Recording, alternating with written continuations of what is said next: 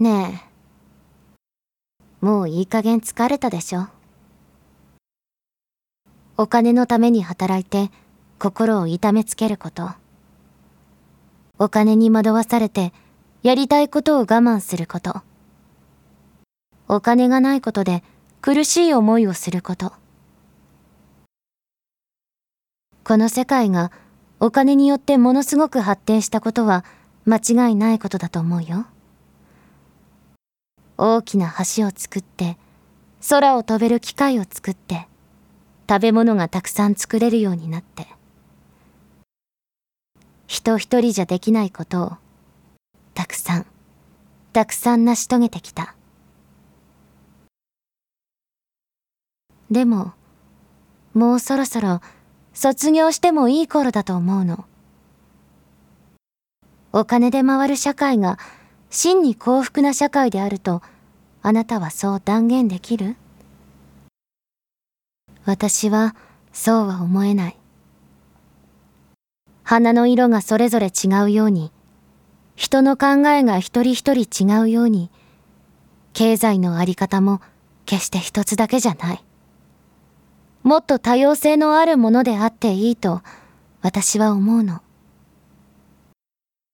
それに人類はどれだけ長い間お金のない時間を過ごしてきたと思う？お金がなくても私たちはやっていける。それは歴史が証明しているでしょ？想像してみて。お金の存在しない世界。そういう可能性もあるんだって。それが世界を変えるきっかけになるから。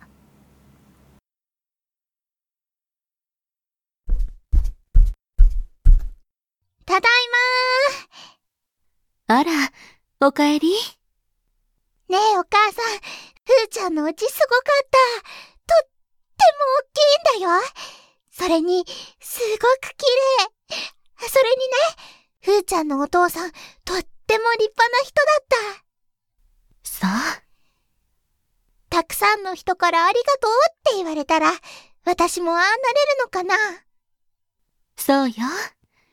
あなたが人を喜ばせるたび、あなたも幸せになれる。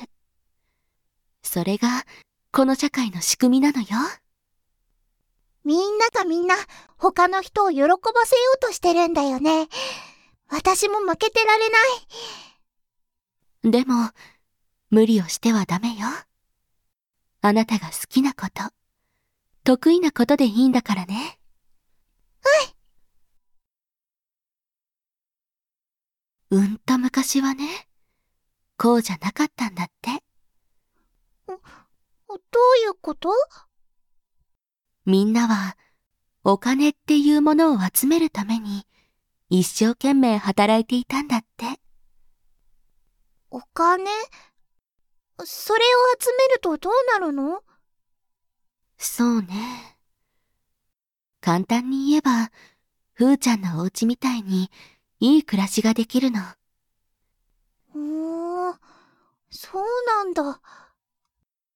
じゃあ、お金を集めながら他の人も喜ばせないといけないんだ。大変だね。いいえ。他の人を喜ばせることは必要なことではなかったのよ。え？